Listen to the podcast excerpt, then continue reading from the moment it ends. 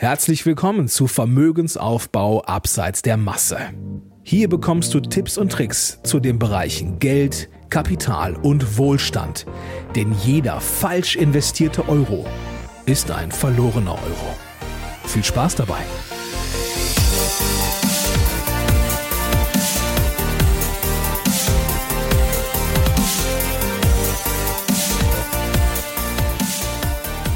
Wenn du jetzt mal ganz genau überlegst, wen du so in deinem Umfeld hast, im Freundes- und Bekanntenkreis, gibt es da vielleicht die ein oder andere Person, wo du denkst, boah, diese Person hat immer etwas mehr Glück als ich und egal was sie anfasst, sie hat immer mehr Erfolg?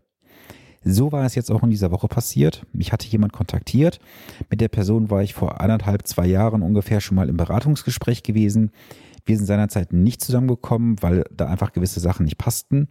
Und jetzt rief mich diese Person nochmal an und sagte, Sven, du wirst es nicht glauben, ich habe vor ein paar Wochen von einem guten Freund einen heißen Tipp bekommen. Ich habe dort was an Geld investiert, zweieinhalbtausend Euro, und habe da jetzt so ein bisschen Gewinn gemacht. Ich habe ihn dann gefragt, was hast du jetzt an Gewinn gemacht insgesamt? Und da sagte er, ja, so etwas über 70.000 Euro richtig, wenn du jetzt diese Zahlen hörst, zweieinhalbtausend Euro investiert, etwas über 70.000 Euro an Gewinn daraus gemacht. Das ist eine abartig hohe Rendite für diesen kurzen Zeitraum. Ich werde jetzt hier keine Details nennen, weil ähm, das ging dort um Einzelwerte, auch sehr riskante Geschichten. Ähm, ich habe ihn dazu auch nicht beraten oder ähnliches, keine Sorge, ich bin da vollkommen im Rahmen meiner gesetzlichen ähm, Rahmenbedingungen geblieben. Trotzdem kam dann von ihm die nächste Frage auf und sagte, Sven, sag mal, jetzt hat der Kumpel mir einen neuen Tipp gegeben, das ist der neue heiße Scheiß, der da angeboten wird und soll ich jetzt das Geld da nochmal investieren? Denn wenn ich jetzt überlege, ich habe da jetzt so ein gutes Händchen gehabt, dann würde ich ja das Ganze nochmal ver-x-fachen, dann könnte ich ja von den Erträgen leben und dann bin ich ja irgendwann bei der Million angelangt. Also als ich das dann hörte, da war bei mir auch schon echt wieder die Schotten dicht gewesen. Und ich habe dann einfach mal zu ihm gesagt, du pass, pass mal auf. Jetzt mal folgendes übersetzt in die Sprache, so wie wir jetzt auch äh, unterwegs wären. Stell mal vor, wir gehen ins Casino.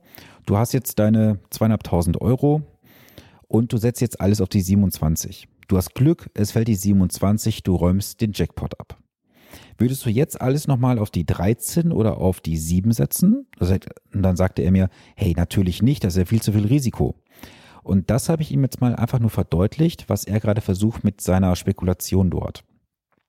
Denn wenn du mich kennst, weißt du, ich differenziere sehr stark zwischen dem planbaren Investieren und dem wilden Spekulieren. Und das, was er hier gemacht hat, ist ganz klar ein wildes Spekulieren gewesen mit einem möglichen Totalverlust. Das muss man ganz klar dazu sagen. Und oft wird ja auch in der Anlagetheorie vom rationalen Anleger gesprochen. Der rationale Anleger würde halt immer vernünftig anhand der vorliegenden Informationen reagieren und agieren und daraus dann entsprechende Erwartungen für die Zukunft ableiten. Es muss aber für dich mal verdeutlichen oder ver, äh, verinnerlichen, dass halt das Thema Geld und Aktien oder Investitionen allgemein immer auch ein Thema der Psychologie ist. Und die Psychologie ist natürlich auch bei dem Thema Finanzen sehr stark untersucht worden. Da gibt es halt das Märchen, dass halt der vernünftige Anleger immer rational handeln würde. Das tun aber die meisten nicht, insbesondere nicht in Deutschland. Der Deutsche ist ja eher so der Sparbuchtyp, der Sicherheitstyp, aber du musst halt bedenken, ähm, wir sind nicht dazu veranlagt, rational und vernünftig, logisch zu agieren, wenn es um das Thema Geld geht. Deswegen ist auch ein ganz wichtiger Punkt halt, wenn du einen Berater dir ins Boot holst, ist diese Person für dich, ja, ich sag mal, der, der Träger der Emotionen letztendlich. Denn du kannst selber nie deine Emotionen steuern, völlig neutral gesehen, weil das Geld immer mit dir verbunden ist. Vielleicht kennst du auch diesen schönen Satz, Gier frisst Hirn. Und das war in diesem konkreten Fall natürlich voll und ganz gegeben. Denn dieser junge Mann hat sich einfach nur auf etwas verlassen, weil er einmal ein glückliches Händchen hatte, wollte daraus jetzt für die Zukunft was weiteres ableiten. Und das ist natürlich sehr, sehr fatal. Ja, und Erfolg und Misserfolg an den Börsen werden halt nach gleichen uralten Mustern bewertet und verarbeitet von unserem Gehirn. Und auch andere Erwartungen natürlich dementsprechend auch. Wenn wir halt unseren Urinstinkten folgen, dann sind wir nicht dazu geneigt, logisch und rational zu handeln.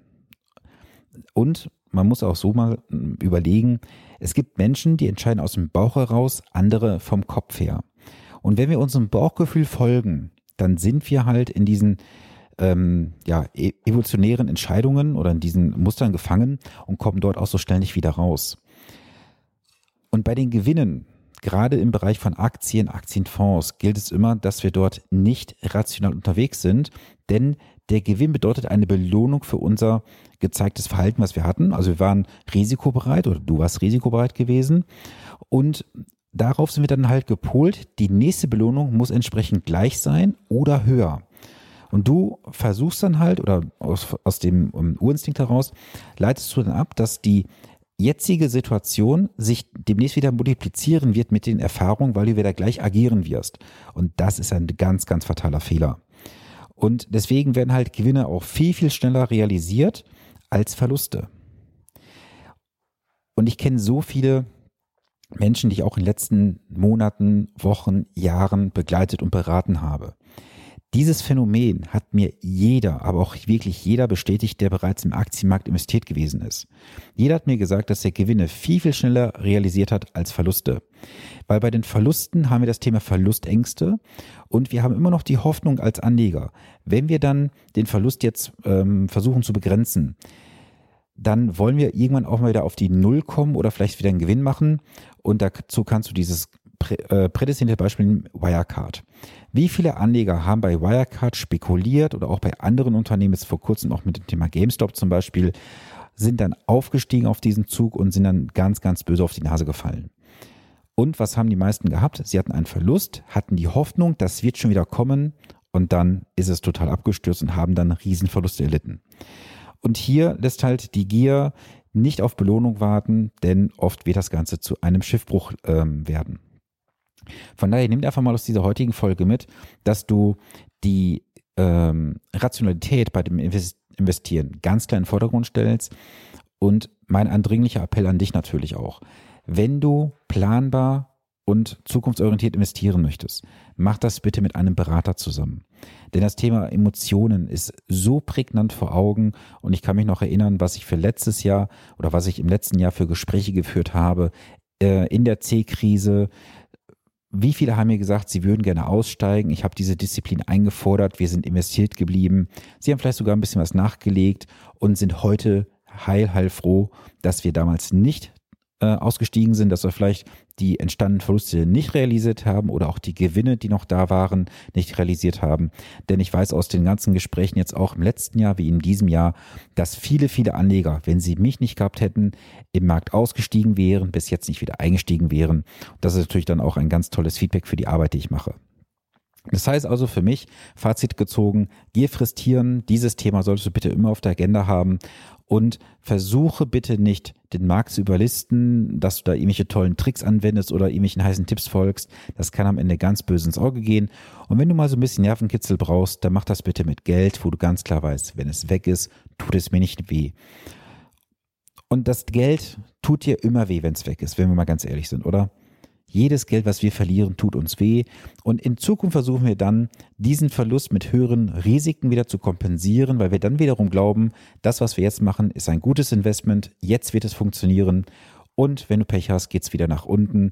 Und so ist das dann ein Kreislauf, aus dem du nicht mehr herauskommst.